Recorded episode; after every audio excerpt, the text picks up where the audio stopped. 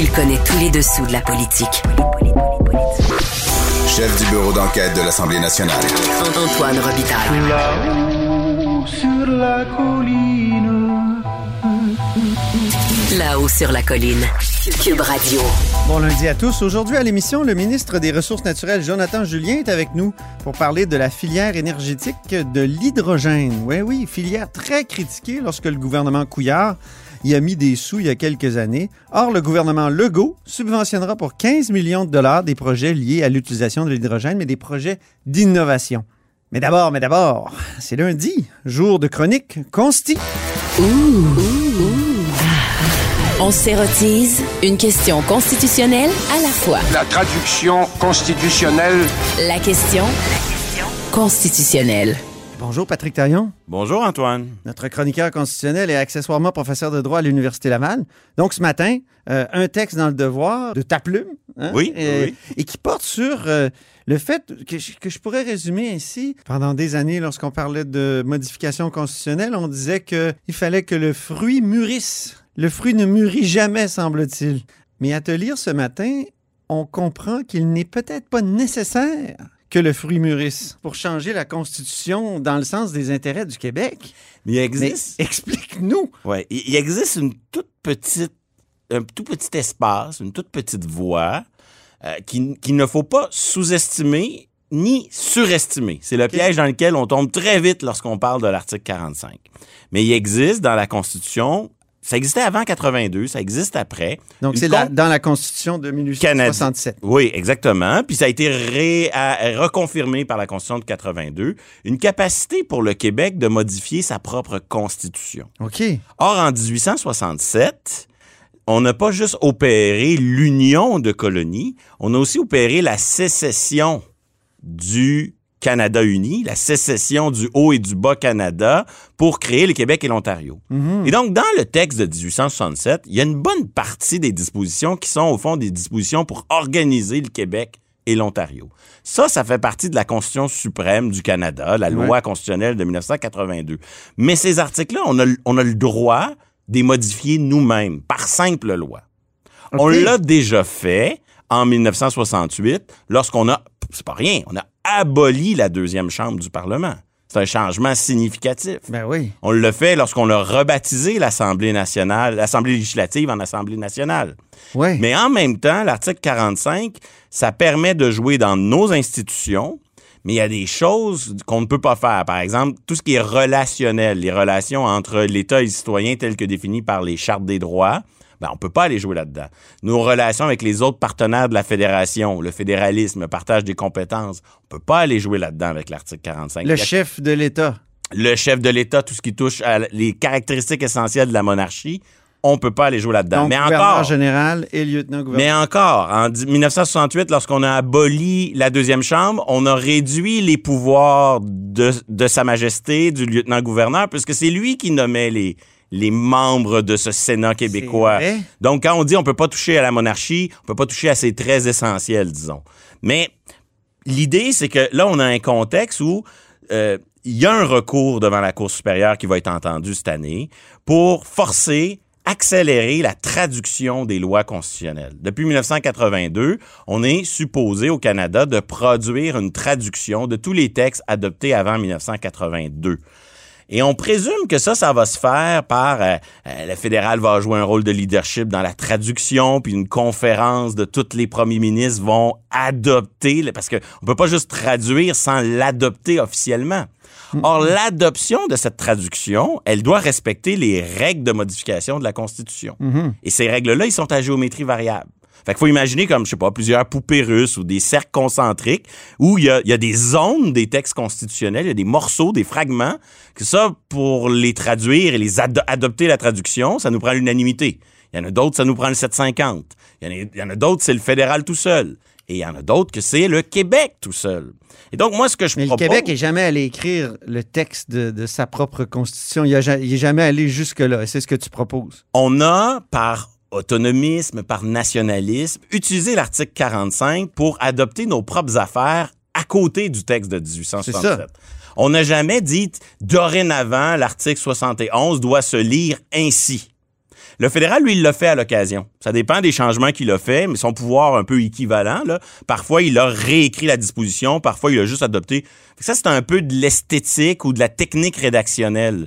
Mais il n'y a rien qui empêche. Le pouvoir qui existe à 45, il est prévu, il est reconnu. C'est juste dans la manière de l'exercer. On pourrait euh, envoyer un message très clair dans le reste du Canada que, un, le fédéral, le fédéral n'a pas le monopole de la loi constitutionnelle de 1867. Il y a des bouts qui nous appartiennent et les bouts qui nous appartiennent, on les réécrit nous-mêmes, on les traduit, et tant qu'à les traduire, pourquoi pas les moderniser? Autrement dit, à droit constant, il y a tout un vocabulaire que le Québec a adopté depuis la Révolution tranquille qui un peu des synonymes, mais qui décrit mieux la façon dont on perçoit et on veut nommer nos institutions. Ben, déjà dans la loi 99 de Lucien Bouchard, donc en l'an 2000. Oui, dans ces années-là, oui, oui, tout à fait. Ou en 99, en tout cas, je me souviens pas exactement, mais c'était en réponse à la loi sur la clarté. Il y avait un changement de vocabulaire euh, inscrit dans la loi, parce qu'il y avait le, déjà le changement de vocabulaire qui avait été entamé par, euh, par Jean Lesage. On parlait de l'État du Québec et tout ça plutôt. L'État plutôt que la couronne. On évitait de parler de, de, de province. Euh, et, et, mais là, on l'inscrivait dans la loi, l'État du Québec.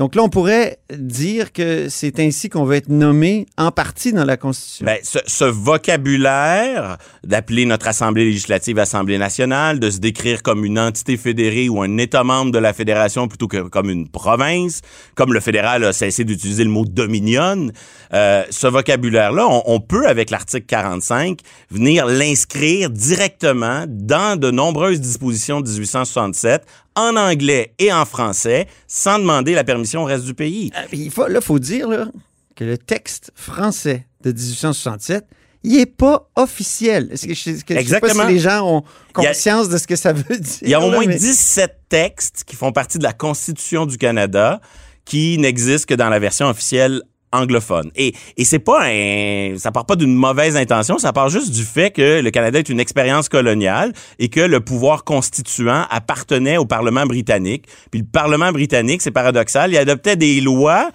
pour dire que les lois du Canada devaient être en français et en anglais, mais lui, quand il adoptait cette loi-là, il l'adoptait seulement en anglais, du moins jusqu'en 1982. Et donc, en 82... en 82, c'était écrit clairement dans le texte adopté qu'il fallait traduire sans délai. Sans Je, délai. Sans délai. Euh, donc, euh, et, sont... ça, et, sans délai, ça, fait tout un délai. Là. 1982, ça commence à, et c'est ce, dater. Et c'est ce dossier que le professeur François Larocque et Serge Joyal amènent en Cour supérieure. Okay. Eux, ils veulent forcer les, tri les tribunaux à ordonner à nos élus de s'exécuter. Okay. Moi, je dis, ben, n'attendons pas. Il y a un morceau au Québec que l'on contrôle. Celui-là, on va le traduire et profitons-en pour adopter un vocabulaire qui correspond à, euh, au Québec moderne. Et ça tombe bien, le ministre Jolin Barrette annonce une réforme en matière linguistique. Ben, il me semble que, que cette réforme que cette réforme comporte un volet constitutionnel, sans grand-messe, sans demander au reste du pays une permission, un, un volet constitutionnel que l'on contrôle nous-mêmes, mm -hmm. ben ça me semble assez logique, surtout si ça permet de franchir un pas dans le dossier de la traduction. Après, il y a des, il faut pas, euh, c'est pas miraculeux la solution de l'article 45. Prenons la question linguistique. Euh, il y a dans la Constitution canadienne des droits pour les Anglo-Québécois ces droits-là, on peut pas les modifier suivant l'article 45. Mm -hmm. Il faudrait suivre une procédure bilatérale avec Ottawa. C'est une autre disposition. Mais en même temps, rien n'empêche le Québec de dire bon ben nous avons une Assemblée nationale, nous sommes un État membre de la Fédération, euh, cet État a pour langue officielle le français. Sous, dans le respect des droits de la minorité anglophone, ou sous réserve de l'article 133, le Québec est un État membre dont la langue officielle est le français. Mm -hmm. Donc, il y a, y a, un espace, il y a, y a, ce qu'on qu est certain de pouvoir faire avec l'article 45, puis il y a quand même des zones grises aussi. Le Québec utilise l'article 45 de façon habile, avec discernement et prudence, il y a euh, une possibilité de, de décrire la, comment on se voit. Euh, prenons un exemple qui est vraiment très limite. Mm -hmm. Pendant des années, le Québec a exigé d'être reconnu par le reste du Canada comme une société distincte. C'est clair que le Québec peut pas par 45 dire le Canada reconnaît le Québec. Non. Il peut pas non plus dire que la charte canadienne des droits et libertés doit s'interpréter conformément à euh, cette réalité de la société distincte. Mais un, un instant, est-ce qu'il pourrait pas dire conformément à une résolution adoptée par le Parlement du Canada en 2006? Ben, peut-être, mais une résolution, ça reste une résolution. Mais là où moi je veux en venir, Oui, c'est que dans la définition de nos institutions, on peut quand même affirmer les traits caractéristiques de nos institutions sans dire que le reste du Canada reconnaisse cela. là. C'est une réalité que le Québec est une province civiliste. C'est une réalité que l'Assemblée nationale a le Civiliste, de- donc droit civil. oui, pardon, de tradition juridique différente du reste du Canada. Donc, une tradition euh, juridique euh, à, celle qu'on retrouve dans les pays d'Europe continentale. Donc, le contenu de Meach? Ben, pas, non, non, non. Pas Pas, tout sur tous les aspects, surtout Non. pas sur les aspects qui touchent les institutions fédérales. Mais, Mais, le rien- contenu de la société distincte de Meach. Ah, pas tout à fait, mais cette capacité à, à- à dire voici comment nous comment sont nos institutions. Mhm. Ces institutions-là ont le devoir de protéger la langue française, de ont des ont, ont des objectifs, des devoirs. On rentre dans une zone où tout à coup on utilise l'article 45 de manière peut-être un peu plus audacieuse. Mais si on le fait prudemment, il y, a- il y a une manière à travers l'article 45 de se définir nous-mêmes en autant que cette définition ne vienne pas contredire radicalement ce que dit le reste de la Constitution. Par exemple, le Québec pourrait pas utiliser 45 pour se transformer en république. Il pourrait pas l'utiliser pour se soustraire à l'article 27 qui dit que le Canada est un pays qui pratique le multiculturalisme. L'interculturalisme. Mais- Et que le Québec. euh, Mais rien n'empêche. Rien n'empêche avec l'article 45 que le Québec adopte une loi sur l'interculturalisme tant qu'elle ne contredit pas frontalement les dispositions de la Constitution. Est-ce que cette loi, on peut l'adopter à côté de la Constitution canadienne comme le proposait la, la commission Bouchard-Taylor? Oui, mais si jamais on en avait un petit morceau qui était incorporé dans le texte de 1867, la question est de savoir est-ce que ça dépasse la compétence de 45 et est-ce que ça contredit les morceaux que le Québec n'a pas le droit de modifier seul? Si on répond non à ces questions, ben, 45 permet un certain nombre de choses. Mais de toute manière, le but n'est pas, est, est pas de faire preuve de, de témérité. 45 permet assurément un certain nombre de choses sur la définition de nos institutions. Et si on l'utilisait, on pourrait euh, changer de paradigme, changer Ah oui. cette, cette vision depuis, euh, depuis au moins la Révolution tranquille qui veut que euh, le Québec attende un espèce de grand soir où le Canada le reconnaîtrait. D'abord, comme on a parlé de statut particulier dans les années 70, euh, 60 et 70. euh, après ça, société distincte, euh, nation. euh, ça, il y a eu beaucoup de demandes, mais jamais euh, on a justement connu ce grand soir. Ces changements-là sont toujours nécessaires parce qu'il y a là-dedans des irritants du fédéralisme canadien qu'on peut pas changer avec 45 comme le pouvoir fédéral de dépenser, bon, et plusieurs autres choses. Mais on a complètement sous-estimé qu'il y avait un morceau de la Constitution qu'on contrôlait. Puis il y a quelque chose de Pourquoi on pas logique. sous-estimé, Patrick Tarion? Ben, peut-être par euh, autonomisme, nationalisme, l'idée que lorsqu'on utilise le pouvoir de 45, on va quand même pas l'inscrire dans la Constitution canadienne, on va faire nos affaires séparément, on va faire nos affaires à côté. Par exemple, la plupart des auteurs qui ont écrit sur 45, je pense notamment à Gérin Lajoie, je pense à Daniel Turp, quand ils ont parlé de la Constitution du Québec, de l'idée de codifier, de formaliser, ben, ils ont toujours décrit plutôt le Québec qui adopterait une constitution qui serait la sienne, pas de venir inclure dans la Constitution canadienne, de venir développer, moderniser les portions de notre Constitution qui sont enchâssées dans la Constitution canadienne. Or, si on fait cette étape de dire oui, oui, on va aller, on va aller dans le morceau de la Constitution canadienne qui nous appartient, c'est que ça nous permet d'affirmer notre, euh, notre existence et no- nos institutions, notre manière de les voir, dans le texte qui constitue la loi suprême du Canada. Il y a un article de 82 qui dit la Constitution du Canada est formée de un certain nombre de textes. Là-dedans, ça dit la le texte de 1867 et la loi suprême du Canada. Ben oui. Donc, si le Québec modifie à l'intérieur de sa compétence des morceaux de la loi suprême, ces morceaux-là sont à l'égal du reste de la Constitution. Ça, la Cour suprême l'a déjà confirmé dans les affaires qui concernaient les privilèges parlementaires. Les journalistes voulaient mettre leur caméra où ils, le voulaient dans les assemblées législatives. Donc, ils disent maintenant, il y a une charte canadienne qui protège notre liberté de presse. On met nos caméras où on veut. Les assemblées législatives ont répondu en disant, non, non, nous, euh, euh, privilèges parlementaires, c'est nous qui avons le contrôle sur la diffusion de nos débats. Et là, la Cour suprême a reconnu que ces normes-là, ça fait partie de la Constitution provinciale, mais c'est fait aussi partie de la Constitution suprême de tout le Canada. Et donc, on a un exemple ici, comme ce que je propose, euh, des normes suprêmes à l'égal du reste de la Constitution, mais qu'une province peut modifier seule à sa guise. Et ça, le Québec l'a sous-exploité euh, depuis, euh, depuis des années. Et je dis pas que c'est une solution miracle, mais il y a un bout de chemin qu'on pourrait faire sans priver. Ce serait, euh, ce serait une erreur.